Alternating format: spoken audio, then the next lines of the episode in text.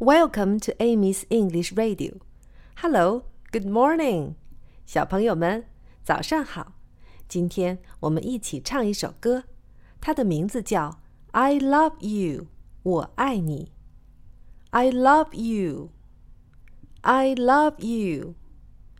这首歌的中文意思是：爷爷奶奶，我爱你；叔叔阿姨，我爱你。Grandpa, Grandma, I love you. Auntie, Uncle, I love you. Grandpa, Grandma, I love you. Auntie, Uncle, I love you. Grandpa, Grandma, I love you.